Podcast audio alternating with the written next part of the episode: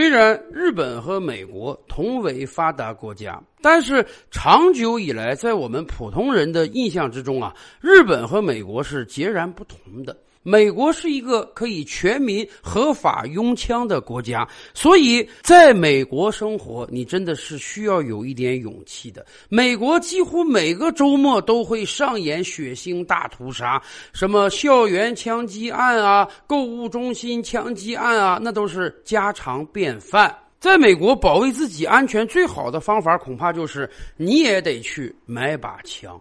可日本不这样啊！长久以来，我们都认为日本是一个非常平和、非常安全的国家。疫情之前，每一年有大量的中国人愿意到日本去旅游。毕竟我们和日本是邻邦，有着相同的文化传承，人的脸孔长得也非常相似。日本的饮食习惯也更能为中国人所接受。更关键的是，真的，咱们感觉到日本去旅游啊，那是很安全的，不会出现东南亚那种割腰子的事儿，也不会出现美国那种枪击的事儿。可是这两年以来，日本正在变得越来越不安全。比如说，去年日本前首相安倍晋三在进行一场街头演讲之时，竟然被一个路人拔枪射杀。这个四十多岁的路人今天还待在日本的监狱之中，等待他的有可能是十年徒刑、二十年徒刑，还是无期徒刑呢？后来有人总结说啊，安倍晋三恐怕是过去一整年唯一一个死于枪击的日本人。然而，潘多拉的魔盒一旦打开，他可就关不上了。果不其然，就在前两天。日本现首相岸田文雄也在街头发表演讲之时，一个二十多岁的年轻人朝他丢掷了爆炸燃烧物。这一次，安保人员反应的相对迅速一点，一方面护住了岸田文雄，另一方面马上摁住了凶手，使得凶手怀中另外一个爆炸物以及水果刀没有马上被掏出来。等待他的当然也是日本司法的审判。然而，很多人不仅要问。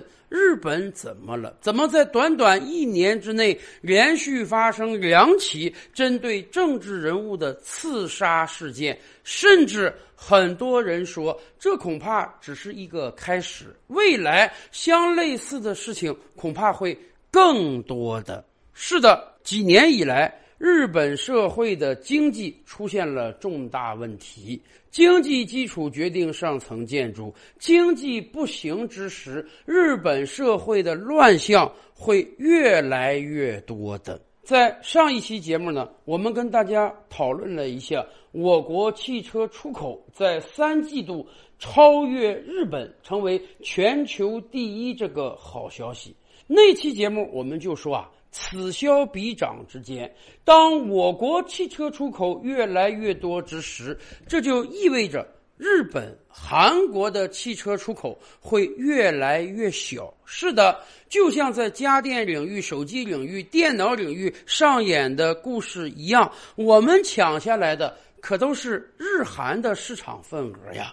当我国作为一个强大的经济体强势崛起之时，这会深刻的改变我们和周边国家的产业结构。像越南、印度这些国家，他们的经济比我们落后，所以呢，他们会承接大量的劳动密集型产业。这些年来，很多人担心说：“哎呀，越南也好，印度也好，抢了我们很多订单，咱们的外贸怎么办？”没关系呀，越南、印度抢的是我们的纺织品订单、家电订单、手机订单，可是我们抢日韩的那是汽车订单、邮轮订单、高铁订单和核电站订单呀。我们抢的是更具高附加值的产业，而且越南、印度抢了我们的订单之后啊。我们生活的可能更好，可是我们抢了日韩的订单之后，日韩这两国经济可就遭遇到重大麻烦了。过去一整年的时间里，韩国都遭遇到了贸易逆差；过去十八个月的时间里，日本都遭遇到了贸易逆差。要知道，这两个国家可是妥妥的靠贸易立国呀！你没法向全世界卖商品了，可是你本身又是一个资源匮乏、土地狭小的岛国，你必须大量的从海外购买能源、资源、粮食。那么这些国家未来的经济可就岌岌可危了。前不久，联合国相关组织刚刚公布了截止二零二二年底全球各国人均 GDP 的统计，我们发现日本的人均 GDP。竟然只有三万出头了，幸亏去年年底日元对美元啊稍微有了那么一点点的升值，否则在这份榜单上，我们将看到日本的人均 GDP 比韩国和我国台湾还要低了。是的。日本经济确实遭遇到了重大麻烦。以往我们经常讲，日本经济是停滞的三十年。为什么说停滞的三十年呢？因为早在三十年前的一九九零年代，日本 GDP 总量就高达五万亿日元。三十年后的今天，日本 GDP 总量还是五万亿日元。可是与此同时，三十年间我国 GDP 涨了四十倍呀！甚至不要说和我国相比，和韩国、和美国、和西欧相比，日本经济都是停滞的。所以去年，当以美国为首的西方各国都在疯狂加息以治理本国通胀之时，日本是不为所动的，因为日本几乎没有什么通胀，过往三十年都是通缩。当然，也有很多人说。通缩是个好事啊！对于普通的日本老百姓而言，他们的物价三十年没涨过，虽然工资也不涨，但是他们本身工资就已经够高了。这说明日本老百姓过往三十年过着的都是物价很低的幸福生活。可问题是，这样的通缩状态能永远持续吗？不一定啊。实际上，从去年开始，日本经济就已经面临向下沉沦，而不只是停滞的问题了。所谓逆水行舟，不进则退。当别的国家都蓬勃向前之时，日本经济在大踏步后退。去年下半年开始，美国的通胀终于或多或少的传导到了日本，于是日本老百姓发现。他们的物价开始上涨，而且是疯狂上涨了。比如说，鸡蛋价格竟然一下子涨了百分之五十，蔬菜、粮食、牛肉，几乎所有商品价格都在上涨。此前我们经常看到这样的新闻啊，说日本某个牛奶公司出品的牛奶每瓶涨了五日元，过往三十年它不涨价的。就为了涨五日元，这个牛奶公司的所有高管就要一起出来鞠躬道歉。可现在没有这样的新闻了，因为在日本不涨价那才叫新闻呢。为什么物价飙升？原因很简单啊，一方面日元对美元去年急速下跌，低谷的时候日元对美元贬了超过百分之三十。日本有大量商品是要从海外进口的，比如说。遍布大街小巷的各种各样的牛肉饭，日本很多上班族中午就是吃一碗五百日元、八百日元或者一千日元的牛肉饭。日本的牛肉有多贵，我们都知道，所以。这种廉价牛肉饭使用的，通通都是便宜的美国肥牛。可是日元对美元狂贬百分之三十，你找美国买肥牛是要用美元的，相当于进口商的成本一下子飙升了百分之三十，最终当然要传导到物价上。与此同时，不光日元在贬值，更关键的，由于俄乌战争的因素，一度全球能源价格也在飙升，全球贵金属、大宗物资价格也在飙升。而我们此前说过，日本是一个典型的资源能源匮乏型国家。此前，日本经济一路高歌猛进之时，他手里有足够的钱，他可以大量的进口能源资源，通过本国的加工制造业，把它转化成工业商品，卖满全球。可现在不行了，能源、物资价格都在提升，而与此同时呢，日本商品的国际竞争力在下跌。你有点石成金的工业能力。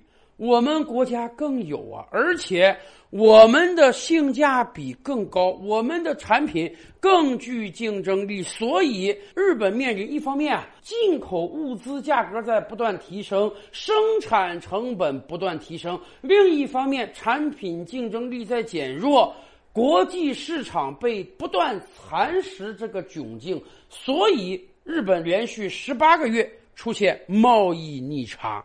仓顶时而知礼仪，全球各国都是这样。当一国经济高速发展，老百姓收入越来越高之时呢，很多社会问题都会被掩盖下来。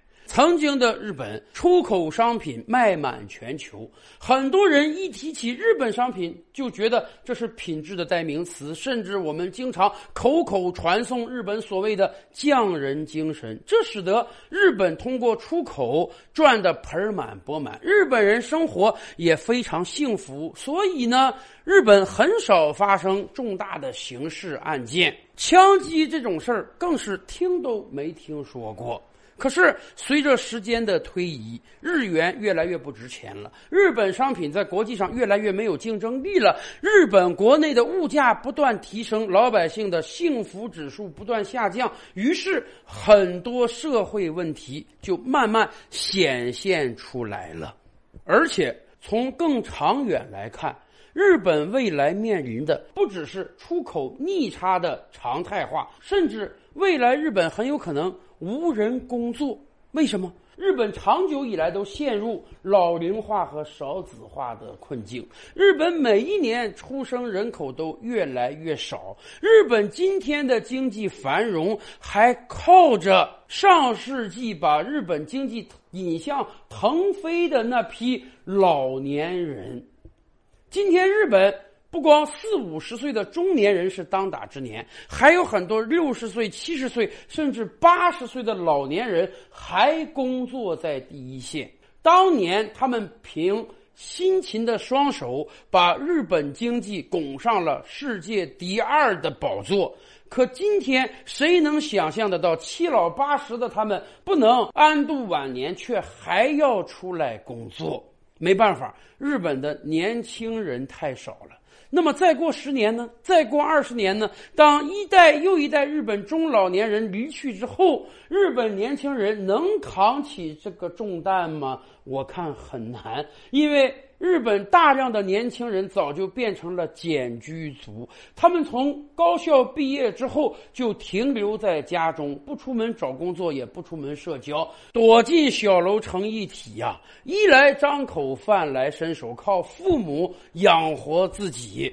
前两年，日本甚至出现这样的惨剧：简居族的父母害怕自己的儿子继续危害社会，甚至不惜把自己的亲生儿子杀掉。所以，日本经济将来会非常的麻烦。像我们上期节目说的那样，假以时日，五年到十年之后，当。汽车业这个日本的根本经济支柱折断之后，当我们彻底把日本汽车赶出中国市场，甚至在广大的海外市场都把日汽车的份额抢下来之时，日本经济会走到什么样的状态呢？出口逆差的常态化将使得日本老百姓大量的财富被剥夺，而他们又没有足够的劳动力去重现上世纪六十年代的奇迹。日本会不会出现更多的社会问题呢？这两次刺杀日本首相的都是青年人，一个刚过四十岁，一个才二十岁出头。这本应是踏踏实实认真工作、提振日本经济的年龄，可是这两位青年人却选择了向他们的首相动手。更关键的是。在日本国内，对这两位青年人，大家赞扬之声非常的多。刺杀安倍的罪犯在看守所内，有大量的人给他寄去慰问品，甚至称他为英雄。而这一次，不知道刺杀岸田文雄的年轻人会不会也得到如此的优待？甚至很多日本人担心啊，从此之后对政治人物的刺杀行为会不会进一步增多呢？因为社会向下沉沦，经济越来越差，物价不断飙升，老百姓苦不堪言之后，就会有很多人要么铤而走险，要么用。刺杀来发解心中的郁闷。我们一定要知道，过往日本的平和是经济强大给托起来的，而一旦经济不断下挫，恐怕日本也会变成一个不安全的国家吧。照吕拍案，本回书着落在此。欲知大千世界尚有何等惊奇，自然是且听下回分解。